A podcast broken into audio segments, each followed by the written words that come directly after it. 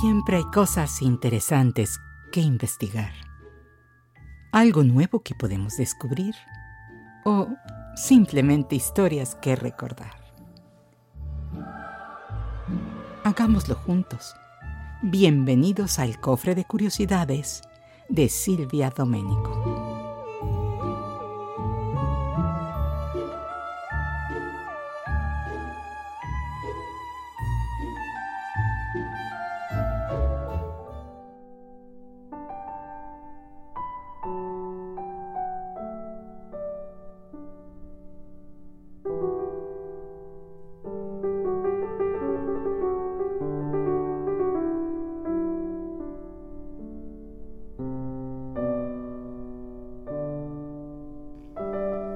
Hola, ¿cómo están? Espero que muy bien. Y bueno, quiero decirles que me he tardado un poco más en realizar este programa por problemas técnicos. Y además, la noche del 29 de junio de 2021, al estar en mi terraza y sentir una agradable y refrescante brisa, de pronto cambió totalmente mi idea del podcast que ya tenía listo y decidí empezar uno nuevo. ¿Y qué tiene que ver esto? Pues que me hizo pensar en varias cosas. El cambio climático, que por cierto es negado por muchos. La naturaleza, los simples detalles de la vida, el agradecimiento y la serendipia. ¿Y qué tiene que ver todo esto junto? Bueno, pues déjenme explicarles. Resulta que de manera inesperada, desde el jueves 24 de junio, empezó a sentirse más calor del usual para la región oeste de Canadá en esta época del año. Y lo peor de todo es que a la mañana siguiente, muy temprano, hacía más calor. Y esto fue empeorando, empeorando durante los siguientes cuatro días. Esto se debió, explican los meteorólogos, a una ola de calor muy peligrosa y sin precedentes, afectando todo el oeste de Canadá y el noroeste del Pacífico en Estados Unidos. Y fue definida como una cúpula que contuvo todo el calor debido a una alta presión que se extendió hacia la atmósfera. Entonces, cuando tienes esta cúpula arriba, hay una gran cantidad de aire debajo que simplemente se calienta más. Las temperaturas en el área de la ciudad de Vancouver alcanzaron unos 38 grados Celsius. La Agencia Oficial del Clima dijo que el sistema meteorológico rompió más de 100 récords de calor en Columbia Británica, Alberta, Yukon y los territorios del noroeste. Entre estos incluye una temperatura nunca antes vista en Canadá de 49.5 grados Celsius en la población de Lytton, localizada a unas tres horas al noreste de Vancouver. Este acontecimiento ocasionó desgraciadamente la muerte súbita en la provincia de Columbia Británica de más de 250 personas y de docenas hospitalizadas afectadas por causas relacionadas con el calor principalmente entre la población de más edad. Tampoco la vegetación y los animales estaban preparados para esto.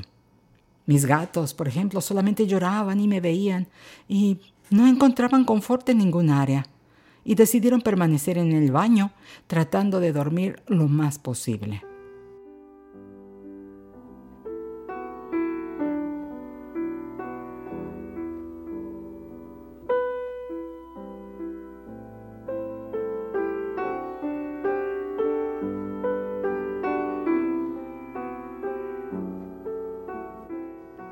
Bien es cierto que hay lugares con temperaturas similares, debe tomarse en cuenta que los habitantes están habituados y preparados para eso. Y normalmente las temperaturas más calientes son en agosto, no en junio. Eh, yo viví varios años en Mexicali, Baja California, una ciudad en la frontera del norte de México. Y ahí se llega a alcanzar temperaturas de unos Más de 40 grados, sí, a veces en ocasiones hasta 48, 49. Pero como dije, en cada hogar hay instalados diversos tipos de equipos para minorar el efecto que se incremente en el interior y poder vivir y dormir confortablemente. No así en el oeste de Canadá, donde no tiene sentido tener refrigeración instalada, y en esta ocasión los ventiladores, que por cierto se agotaron en todos lados, no servían casi de nada para mover el aire caliente.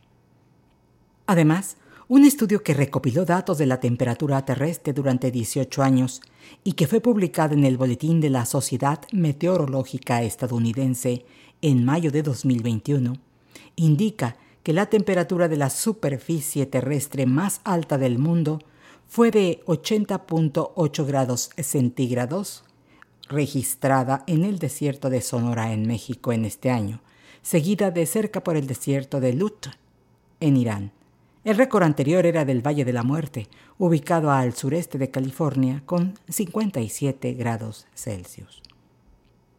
Para mí todo esto son algunos ejemplos del cambio climático que aún es negado por muchas personas e incluso gobiernos. Escucha con atención México, porque recientemente científicos de la NASA observaron que México es el país que más rápido se ha calentado en el mundo como consecuencia de la crisis climática.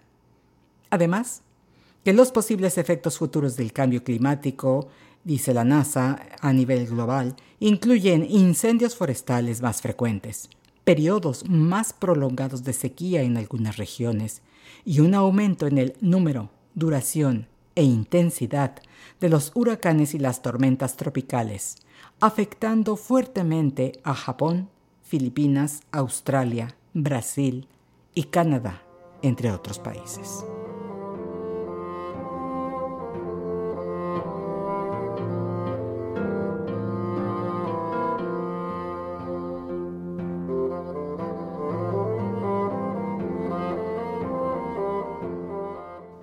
Pero volvamos al inicio de esta charla.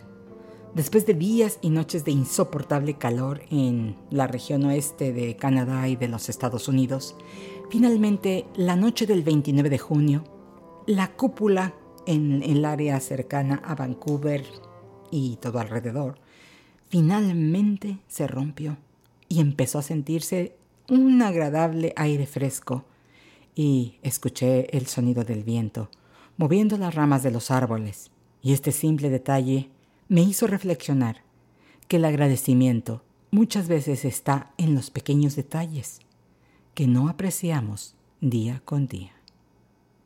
Y para toda la humanidad, estar en este momento con tantas cosas no vistas anteriormente, como atravesar por una epidemia mundial, los cambios en el clima, la tecnología, la vida como la conocíamos, vamos, en general. ¿Esto es casualidad o causalidad.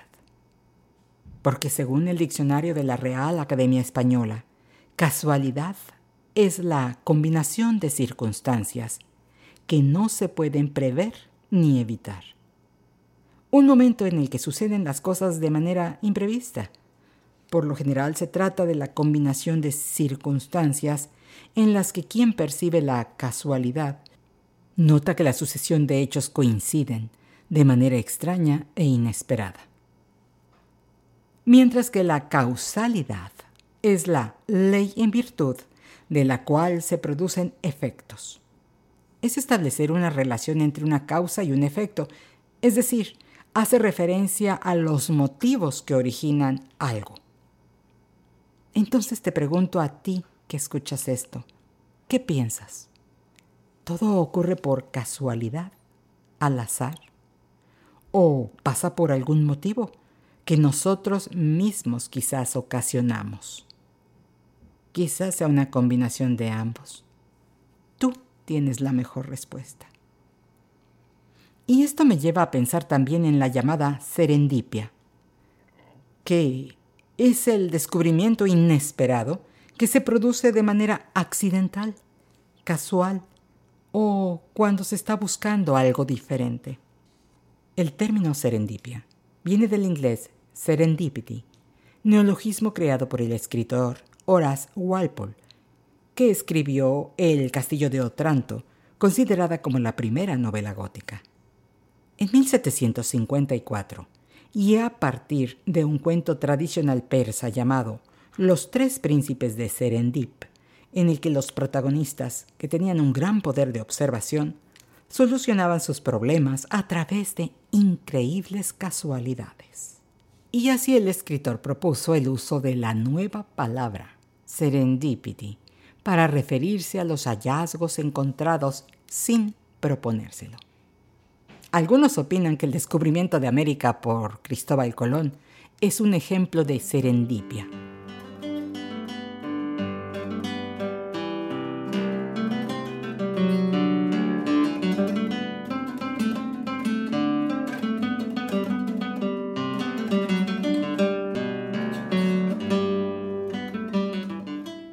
es que una cantidad sorprendente de inventos y hallazgos médicos y científicos surgieron cuando alguien se topó con un descubrimiento o aprovechó un accidente.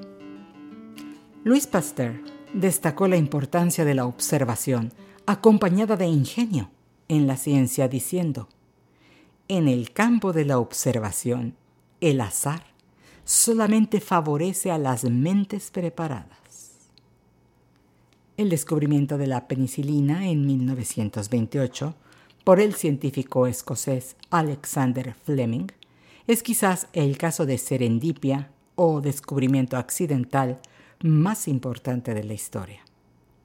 Resulta que Fleming se fue de vacaciones y olvidó una placa de cultivo de bacterias, donde por casualidad creció un hongo.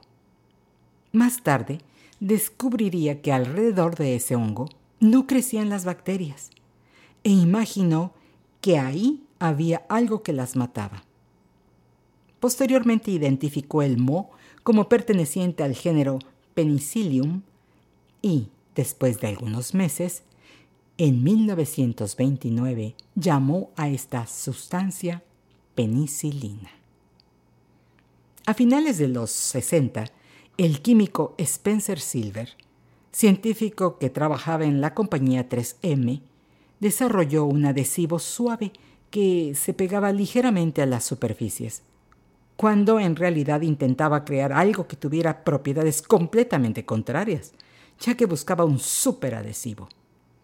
Tiempo después, se encontró un uso práctico a esta cinta adhesiva que se podía despegar con facilidad sin estropear las superficies y se fabricaron los post-it para escribir notas de papel desprendibles.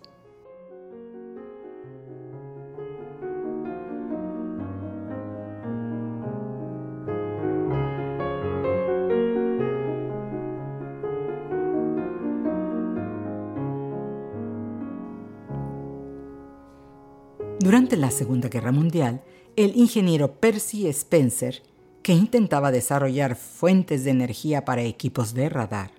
Si bien esto no funcionó, Spencer se dio cuenta de que la barra de chocolate en su bolsillo se había derretido debido a las emisiones del equipo de radar. Y así surgió el horno de microondas. El teflón descubierto por Roy Plunkett en el laboratorio de la compañía DuPont en 1938 fue una invención accidental también, mientras trataba de crear un mejor gas refrigerante. Después de dejar un lote de gas durante la noche, llegó por la mañana y descubrió que el gas se había polimerizado espontáneamente, dejando un producto sólido y resbaladizo, con propiedades notables, como ser impenetrable a ácidos corrosivos, excelente desempeño en temperaturas extremadamente altas y bajas y ser antiadherente. Plunkett solía decir a los estudiantes que la educación y el entrenamiento prepararon su mente para reconocer la novedad. Lo que viene cierto es que hay que ser muy observador y además que la inspiración te tiene que encontrar trabajando. Y estos son solo algunos ejemplos de hallazgos por serendipia o casualidad en la ciencia. I'm staring into the sky thinking about this mystery guy I met a million and a half hours ago. You could enter this account number in the computer and just tell me your name. Oh, I see. When you put it that way. No. If you don't do this, you may never find out who Sarah is. I need the address of a Jonathan Traeger. Oh, look out! Oh, hi. You must be late. Late for what? The wedding. Serendipity es una película de comedia romántica filmada en 2001 bajo la dirección de Peter Chelsom, escrita por Mark Lane y protagonizada por John Cusack y Kate Beckinsale. Trata sobre un hecho ocurrido en la temporada navideña en la ciudad de Nueva York. Resulta que Jonathan Trager se encuentra con Sarah Thomas en la tienda Bloomingdale's mientras intentan comprar el mismo par de guantes. Una atracción mutua los lleva a compartir un postre en el restaurante Serendipity 3, que es famoso en Nueva York precisamente por preparar extravagantes postres, por cierto. Sara revela a Jonathan su opinión de que el destino determina muchas de sus decisiones en la vida. Y si están predestinados a estar juntos, pues precisamente este destino los reunirá. Y así, de esta manera también muchos tienen la idea de que el verdadero amor llega así, por casualidad, por un hallazgo fortuito, en fin, por una serendipia.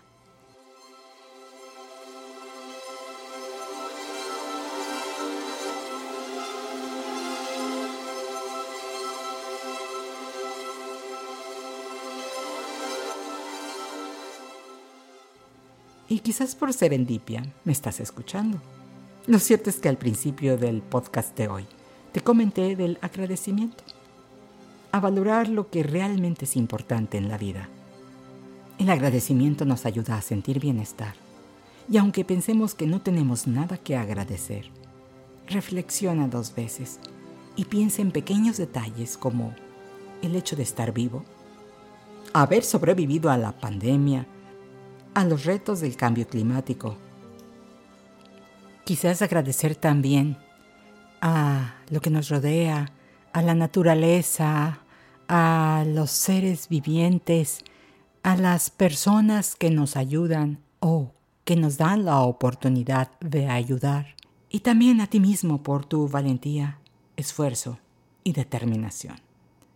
Por mi parte te agradezco de corazón que me acompañes en esta travesía y hasta la próxima.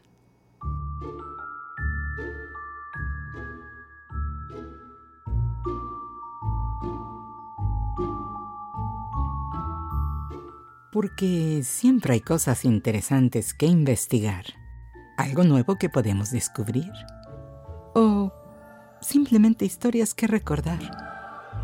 Gracias por acompañarme en el cofre de curiosidades de Silvia Domenico.